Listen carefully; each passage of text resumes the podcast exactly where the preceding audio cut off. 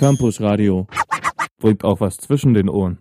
Hallo und herzlich willkommen zur neuen Ausgabe des Plattenbaus. Das ist die Ausgabe für den Monat März 2016. Wir haben uns hier wieder zu dritt zusammengefunden, um über unsere neuesten, liebsten Platten zu reden. Heute mit mir im Studio ist einmal Alex. Hallo Stefan. Und einmal Peter. Moin. Genau, ich bin Stefan und wir machen jetzt die neue Sendung des Plattenbaus. Also, um mal gleich loszulegen, unsere erste Platte wäre von den School of Seven Bells. Und wie heißt das Album? Das heißt School of Seven Bells. Und es ist von der Band School of Seven Bells, eine amerikanische äh, Indie-Synth-Band, die es seit dem Jahr 2013 schon gar nicht mehr gibt. Und zwar sind das äh, Benjamin Curtis und Alejandra Dihisa, und Benjamin Curtis ist 2013 an Krebs verstorben. War Leukämie, oder? Ja, an Leukämie, aber er hatte auch äh, Lymphzellenkrebs. Und Ui. beides wohl eine unheilbare Form, zumindest nicht mit Chemotherapie heilbar. Und ähm, das war das quasi letzte, was die beiden zusammen aufgenommen haben im Sommer 2012. Und ähm, Später hat er dann von seinem Krankenhausbett aus nochmal den Song I Got Knocked Down, But I Get Up Again von Joey Ramone gecovert. Und kurz darauf ist er dann allerdings gestorben. Und jetzt hat sie sich, die Alejandra, die hieß er, hat sich jetzt nochmal mit einem Produzenten zusammengesetzt und aus diesen Schnipseln ein Album produziert. Und das ist quasi letztes Jahr im Juni fertig geworden und jetzt seit März kann man das kaufen. Und ja, ich finde, es ist ein sehr gutes Album geworden, wenn man bedenkt, in welchem Zustand die beiden das aufgenommen haben. Das war kurz vor seiner und kurz nach seiner Diagnose, dass sie diese Songs eingespielt haben. Und man muss dazu sagen, dass die beiden eine sehr, sehr, ein sehr, sehr besonderes Verhältnis miteinander gehabt haben, weil die Band gibt es seit 2007 und sie waren noch seit 2007 ein Liebespaar, haben sich aber 2010 getrennt und trotzdem mit der Band weitergemacht. Und äh, das Album besteht größtenteils aus Breakup und Liebesliedern, in denen sie, die die Texte geschrieben hat, quasi ihre fortlaufende Zuneigung zu dem Benjamin Curtis quasi manifestiert. Und ähm, ich finde, wir sollten da mal einen Song draus hören als jetzt. Und der Song heißt A Blaze. Und ähm, es geht darum, wie sie ihn kennengelernt hat und wie sie sich in ihn verliebt hat.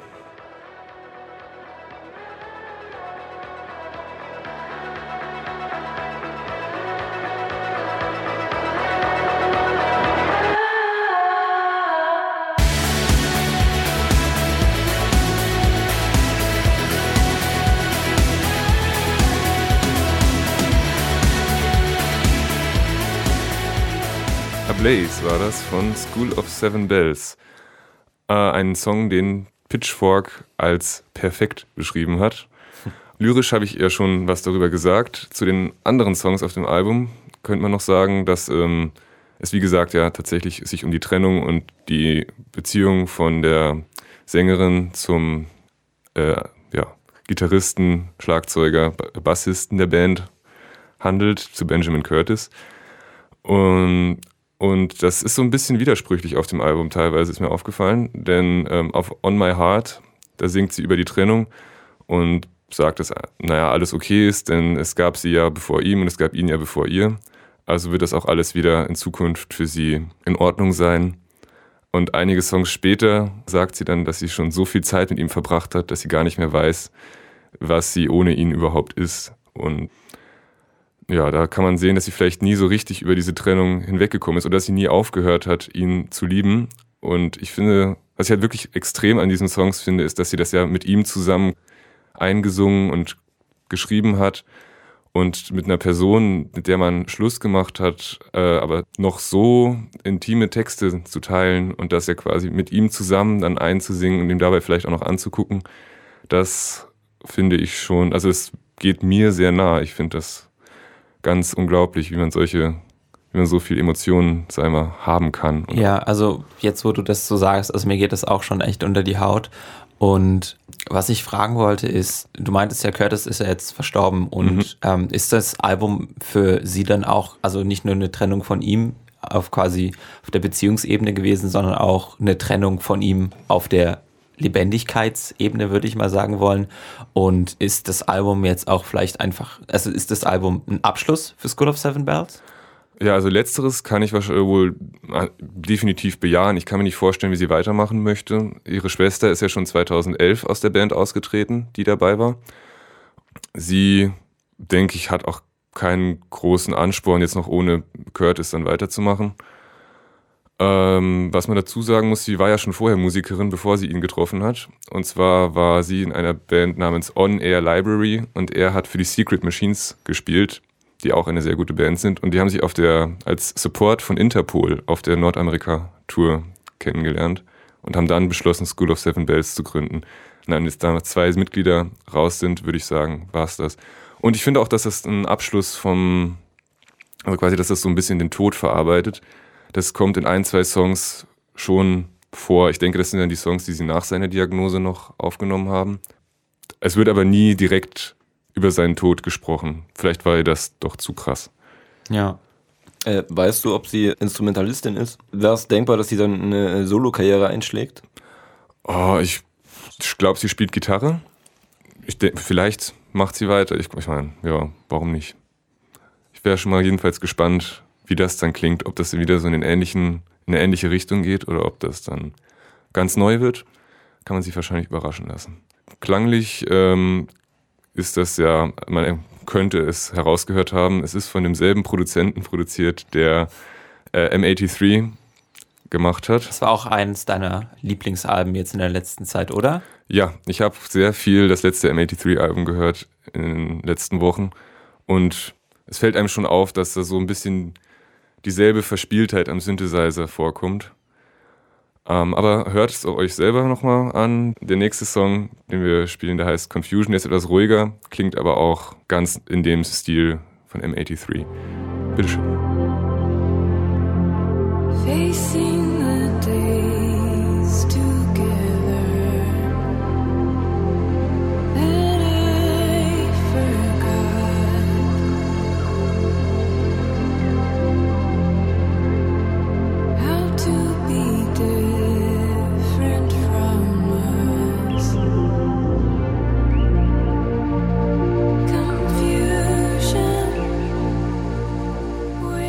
von School of Seven Bells, meinem Album des Monats und vielleicht auch schon einem der Alben des Jahres. Wie fandet ihr beiden denn das? Ja, also ähm, ich mochte das Album sehr gern. Ich denke, Confusion war direkt mein Lieblingssong. Wir hatten vorher schon ein bisschen gesprochen, es erinnerte mich ein Stück weit an Twin Peaks, eine 90er-Jahre-Serie durch die leiernden Synthes und den äh, Schwebegesang, der da so ein bisschen über, äh, über der Musik thronte. Und ja, so ein sehr, sehr feines Album, das so ein bisschen süßliche Melodien mit ziemlich krachigen Gitarren oder ziemlich krachigen Sound verbindet und das ist prinzipiell mal eine schöne Angelegenheit, würde ich sagen. Ich habe allerdings zum Vorgängersong noch was zu sagen, weil der schön demonstriert, was mir an diesem Neo-Shoegaze nicht ganz so zusagt, nämlich diese, diese leicht überfrachtete Sound, der dann stellenweise irgendwie angeschlagen wird. Mhm. Da äh, gefiel mir quasi, ich denke, die 90er, die frühen 90er sind wahrscheinlich eine gute Referenz und äh, das äh, war irgendwie ein bisschen dreckiger und äh, im 83. Ja. ist auch ein ganz gutes Beispiel für, äh, das ist alles sehr, sehr zuckrig, aber es sind äh, sehr, sehr schöne Alben. Ich mochte auch M83 sehr, sehr gern. Äh, deswegen äh, ist das nur so eine, so eine Randkritik, weil die Songs, das ist, denke ich, entscheidend, doch sehr, sehr stark sind und sehr zusagen, wenigstens mir. Also ja. ich fand das Album auch ganz gut. Du bist ja immer ein bisschen mein Spezialist für den, den aktuellen Pop-Scheiß den es so gibt, ähm, ja. weil ich habe normalerweise nicht so viel Zugang und dann, dann kommst du immer und sagst, hey, ich habe hier was Tolles und dann denke ich mir, ach Mensch, Pop ist ja gar nicht so schlimm. ähm, und ich fand das Album auch gut, nicht alles. Mein Lieblingssong vom Album war auch Confusion, weil er ein bisschen ruhiger war und ich hatte auch ein bisschen Probleme damit, dass es für mich bisschen überladen war, aber ich weiß nicht, ich finde es ein bisschen schwierig zu sagen, weil ich auch andere Musik höre, die überladen ist, aber das ist irgendwie ein anderes Überladen. Also hier hatte ich halt irgendwie das Gefühl, dass einfach sehr viele Schichten an Sounds übereinander gelegt wurden. Ja. Du dadurch auch diese Welligkeit bisschen hast und den, den, den starken Sound, aber das war mir vielleicht ein bisschen zu viel, dass ich dann nicht mehr genau unterscheiden konnte, was ist wo und wie und Ja, aber alles in allem fand ich, war schon ein gutes Album und vielleicht höre ich mir auch mal den Rest von School of Seven Bells an. Ja, kann ich nur empfehlen. Also ich fand auch von den Vorgängeralben einige Songs ziemlich gut. Es ist soundtechnisch ähm, auch jetzt auch auf dem Album erst so krass vielschichtig geworden, finde ich. Vorher war es alles doch noch ein bisschen weniger überladen, wie ihr sagt. Aber das hat mich an sich jetzt nicht großartig gestört. Ich denke, man kann es jetzt nicht den ganzen Tag hören, dann wird man, kriegt man wahrscheinlich irgendwann Kopfschmerzen. Aber so ist es schon immer sehr mitreißend. Ja, ein schöner Schlussstrich unter die Karriere von School of Seven Bells, würde ich es jedenfalls nennen. Und dann können wir noch einen letzten Song hören. Ja. Der heißt Signals, ist sehr tanzbar und der geht so.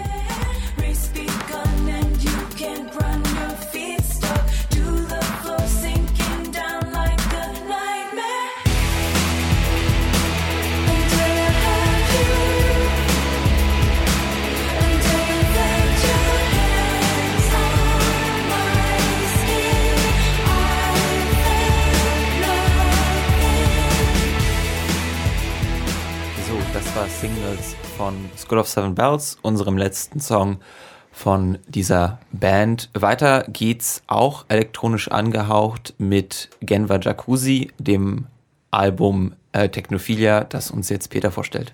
Ja, genau. Also ich habe Technophilia mitgebracht von Geneva Jacuzzi und äh, produziert wurde das Ganze von einem Kerl namens Chris Cody. Kennt man wahrscheinlich nicht, allerdings zeichnet er auch verantwortlich für den Sound von den Yeyes unter anderem.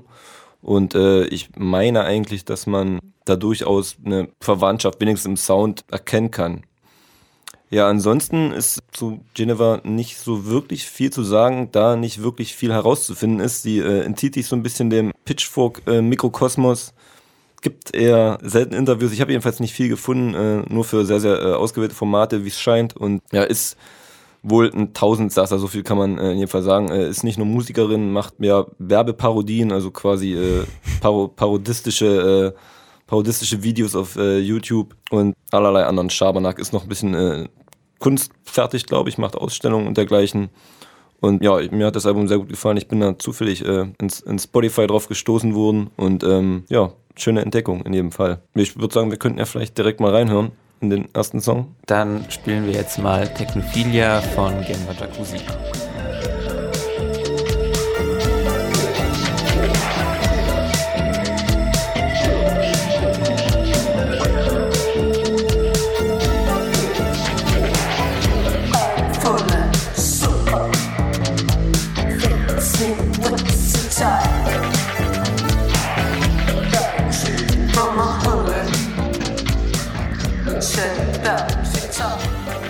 Ja, das war Technophilia von Geneva Jacuzzi, mein Lieblingssong von dem Album.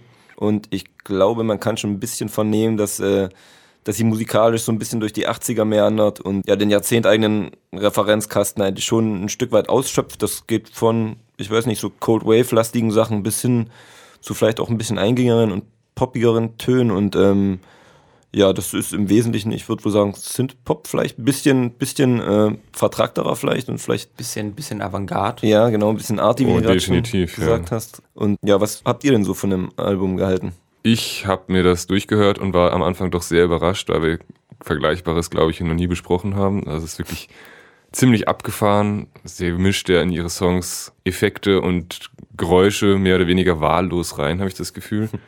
Zum Beispiel gibt es irgendwo mal Telefongeräusche oder Schreie oder so ein Synthesizer, der frisch aus irgendeinem Frankenstein-Horrorfilm rausgeschnitten sein Ja. könnte.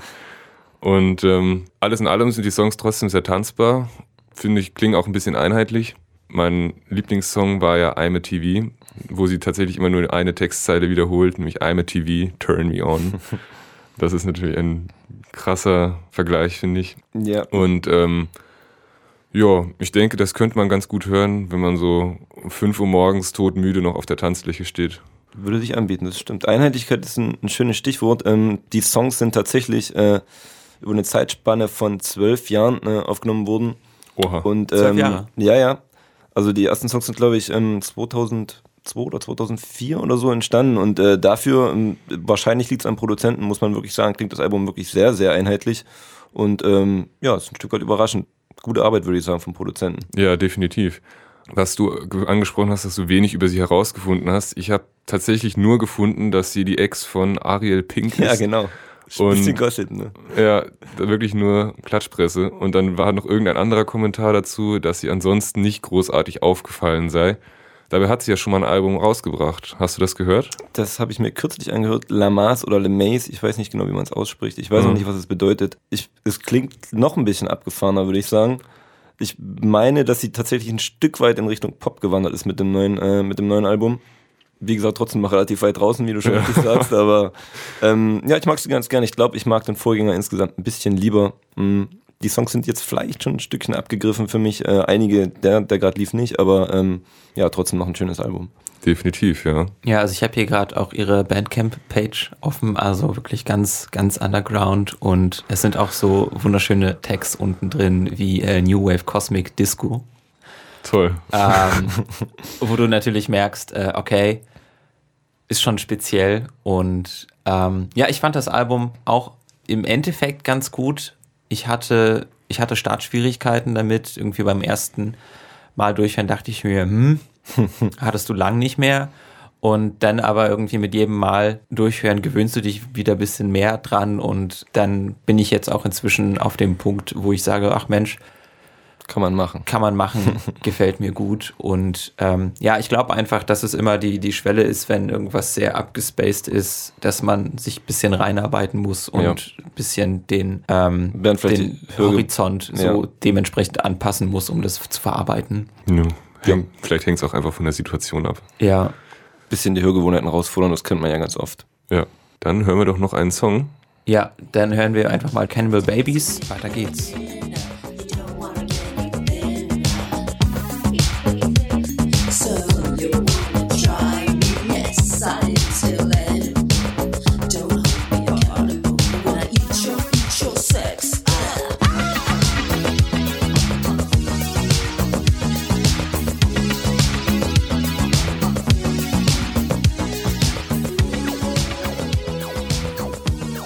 Ja, Cannibals coming out of my sex. So viel dazu. Also, ähm, man kann es den Lyrics vielleicht nicht zwingend äh, entnehmen. Die sind des Öfteren so äh, kryptisch, wie das, was wir da gerade zu hören bekommen haben, stellenweise.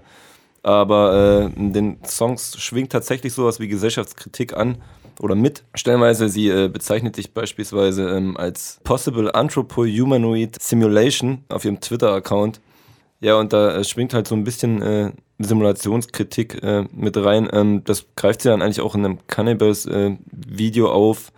Das zeigt sie dann so ein bisschen im Selbstoptimierungsmodus und ja, da geht es dann, glaube ich, ein bisschen darum, dass, dass man prinzipiell, und ich glaube auch, das ist der Inhalt ihrer Werbeparodien, da geht es dann, glaube ich, darum, dass man so ein bisschen schablonhaft äh, in das Normsystem äh, eingepasst wird.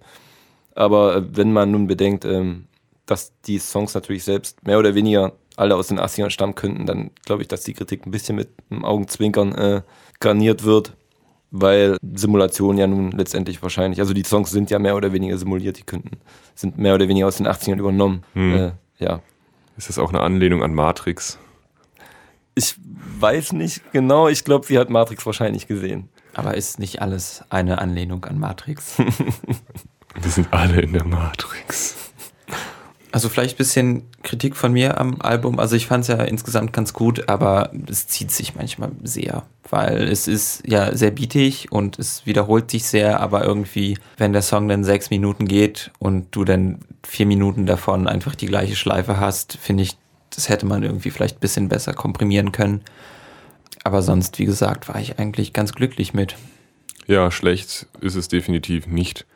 Die Sachen, die ich an dem Album schätze, kann ich mir dann vielleicht tatsächlich auch von anderen Musikern oder Bands holen, wenn ich in der Stimmung bin. Aber ich bin zum, also ich habe zum ersten Mal Geneva Jacuzzi gehört und ähm, bin ganz froh, dass du mich drauf gebracht hast, weil das erweitert das Spektrum ja schon ungemein, sowas mal gehört zu haben. Ja, fabelhaft. Ja, Dankeschön. Dann würde ich sagen, hören wir doch den letzten Song. Wie heißt der gleich nochmal? Swanface.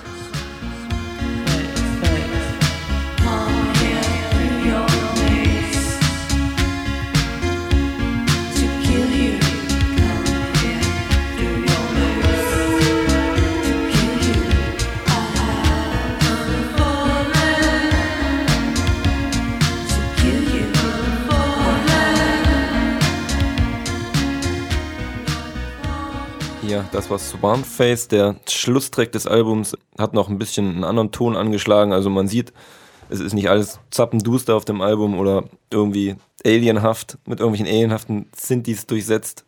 Ja, und äh, ich würde denken, dass äh, wir dann direkt zum nächsten Album gehen könnten. Und zwar hat Stefan äh, ein sehr schönes Album mitgebracht von Koi Child. Genau.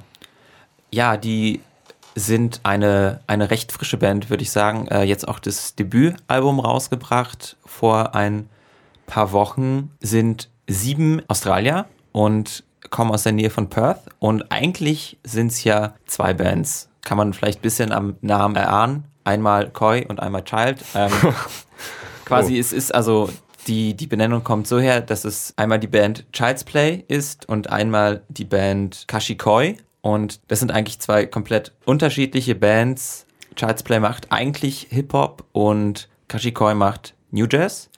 Und jetzt haben sie sich in diesem Projekt quasi zusammengetroffen, um Jazz, Hip-Hop, New Jazz, Hip-Hop zu machen. Es war eine sehr interessante Mischung, sehr funky, sehr jazzy, sehr hip-hoppy.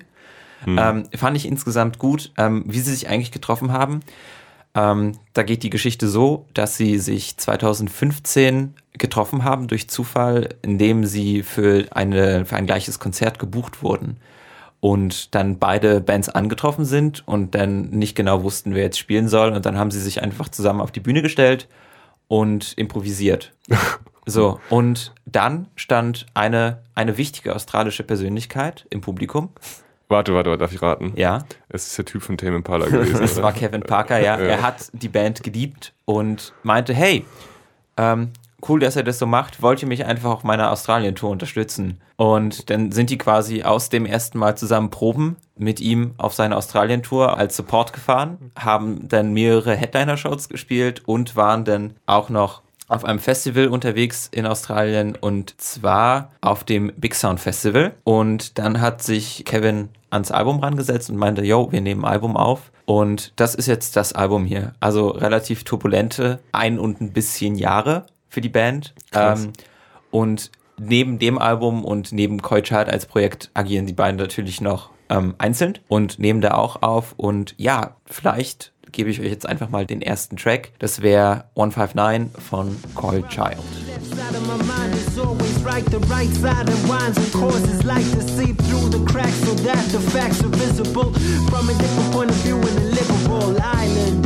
ideas where my fears are nothing but an obstacle I can steer from. I hear songs of old and songs of new.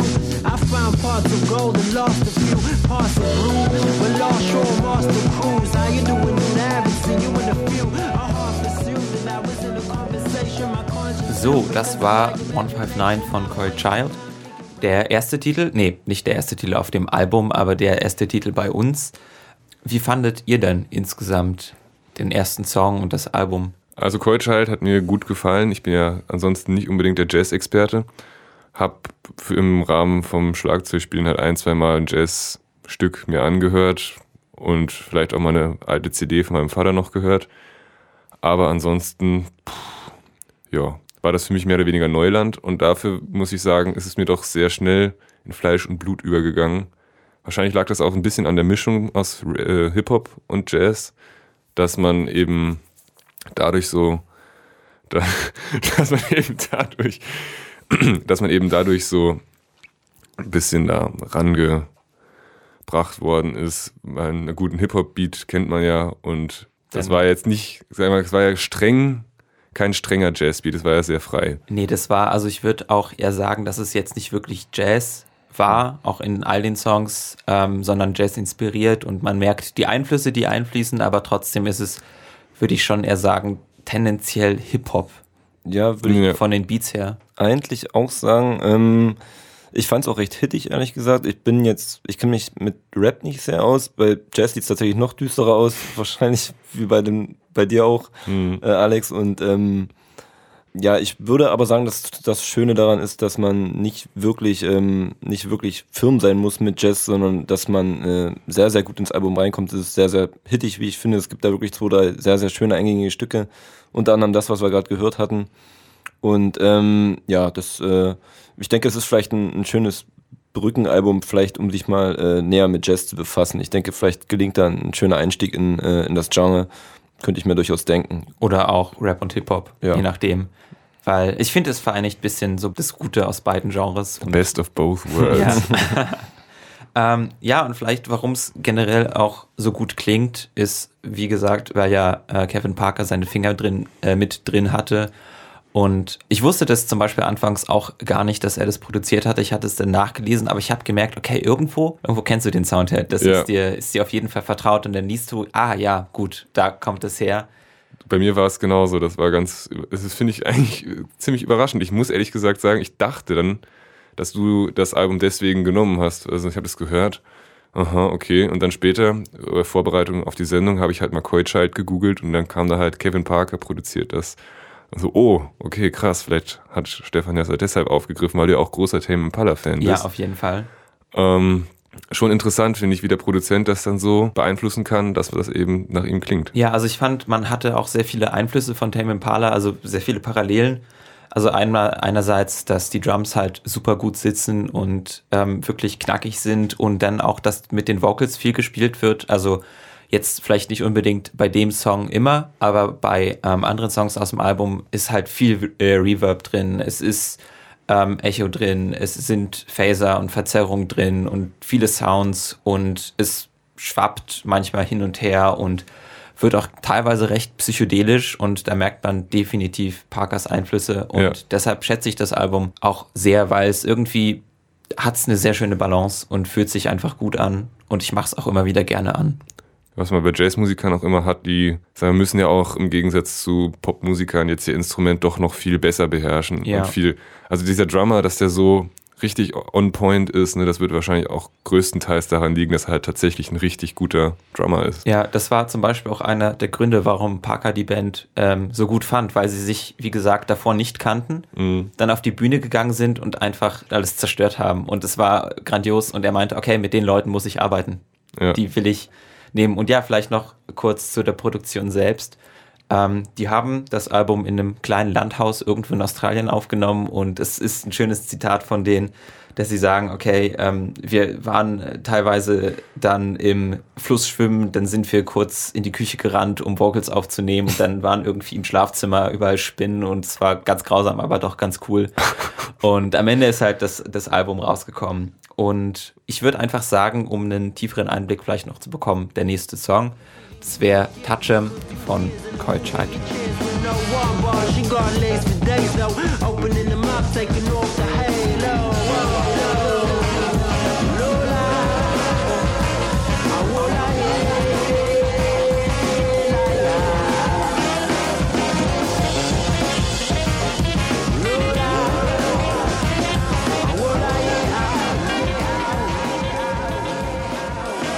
So, das war Touch 'em von Coy Child. Und das Album ähm, heißt ja genauso. Und das ist, glaube ich, zumindest hört sich das so an, das war mein Eindruck, als ich mir das durchgehört habe, ähm, in einer Jam-Session entstanden, weil es, ähm, wie man an dem letzten Song gehört hat, ja doch sehr mh, frei sich teilweise bewegt, finde ich. Also das, ich kann mir nicht vorstellen, dass jemand so einen Song zum Beispiel geschrieben hat. Das hat ja keine Struktur an sich, es kommt ja kein wiederkehrender Refrain, sondern es ist ja immer so ein Teil, wo er halt drüber rappt und dann kommt ein jazziger Part und dann rappt er halt nochmal, aber nichts, wo man jetzt fest sagen könnte, okay, das ist jetzt diese klassische Songwriting-Struktur. Ich weiß nicht, vielleicht hast du ja mehr Infos dazu? Ähm, also nie, auch nicht wirklich. Ähm, ich würde aber schon eher sagen, dass das Album generell einen sehr Jam-Session-mäßigen Charakter hat, weil es ja auch ein Projekt aus zwei separaten Bands ist, die sich quasi nur für dieses Projekt und hoffentlich für weitere Sachen zusammengetroffen haben. Und ich würde vielleicht, also ich weiß nicht, wie die Live-Shows sind, aber ich kann mir auch sehr gut vorstellen, dass denn das Album auch ähnlich wie live ist, dass einfach die beiden Bands zusammentreffen und dann zusammen Musik machen und dann dabei was Cooles rauskommt, so wie jetzt das Album. Mm, Also, dass sie dann nicht unbedingt ihre Alben quasi nochmal nachspielen, sondern dass sie schon darüber wieder was Neues machen, oder? Kann, also kann ich mir eigentlich ganz gut vorstellen, dass sie da auf jeden Fall sehr viel Variation auch bei den Konzerten haben, weil sie ja an ihren Instrumenten so fähig sind und weil du ja die Kombination aus Free Rap und Hip-Hop und halt Jazzmusikern hast, die alle wissen, was sie machen und dann bestimmt auch super viel Variation in den einzelnen Songs und auch zwischen den Konzerten machen können. Also ich wäre auf jeden Fall mal gespannt, die live zu sehen. Ja, das ist ja fast eine Parallele zu Geneva Jacuzzi, weil über ihr, über sie habe ich nämlich auch gelesen, dass sie zum Unmut vieler Booker nämlich überhaupt gar keine Alben-Songs aufführt, sondern immer irgendwelche Schnipsel, die sie kurz vorher macht und das dann auf der Bühne zusammenfügt und improvisiert. Also ist dieser Plattenbau leider nichts für Leute, die die Lieder später nochmal live sehen wollen. Das wird bei allen drei Bands wahrscheinlich nicht so rüberkommen. Ja, stimmt, weil ja bei dir die Band wahrscheinlich auch nicht mehr. Vielleicht, vielleicht kommt ein Benjamin Curtis Hologramm mit auf Tour. ah, Ach ja, tragisch. Aber gut. Ähm, was mich noch interessieren würde, ist, ob ähm, die Musik von der Koi Band, deren ganzen Namen ich leider nicht mehr weiß, äh, ob die ähnlich klingen oder ob die dann doch mehr Richtung klassischen Jazz gehen. Denn was ja an klassischem Jazz, was das so ein bisschen für unser Zeitalter vielleicht ausscheiden lässt, ist, dass das ja schon voll sein kann mit Lautstärkeänderungen und viel Dynamik drin ist in echtem, in Anführungsstrichen, Jazz. Ähm, und das ist ja nicht unbedingt Kopfhörer geeignet. Und jetzt frage ich mich, wenn ich jetzt diese Koi-Band näher bringen wollen würde, womit müsste ich denn da rechnen? Also ähm, die Band heißt Kashikoi, Perfekt, danke genau, aber irgendwas mit Koi ist schon ganz, ganz gut. Also es ist New Jazz und deshalb würde ich sagen, ein bisschen angepasst an unsere Zeit. Also es ist jetzt zum Beispiel nicht, wenn du, wenn du jetzt traditionellen Jazz nimmst aus den, sagen wir mal, 30ern, 40ern oder, weiß nicht, Chet, äh, Chet Baker oder irgendwie Avantgarde Jazz oder wie auch immer, wo du halt echt mitdenken musst. Also die machen auch Jazz, aber es ist, ich würde sagen, angepasst an unsere Zeit und auch verständlich, vielleicht, also vielleicht ist verständlich das falsche Wort, aber leicht, man Leichter findet zugänglich. leichteren, ja, Ja. leichter zugänglich und auf jeden Fall brauchst du, finde ich, nicht so viel Vorwissen oder nicht so viel Konzentrationskraft, um am Ball zu bleiben. Hm, das gefällt mir, muss ich sagen. Easy Listening. Naja, also das vielleicht auch nicht. Auch nicht, okay. Aber, aber mehr Easy Listening als Avantgarde Jazz. Okay, perfekt. Sollte man sich, denke ich, auf jeden auch, Fall mal anhören. Auch anhören, genau. Dann würde ich einfach sagen, dass wir den letzten Song anspielen. Called Child Rap Trash.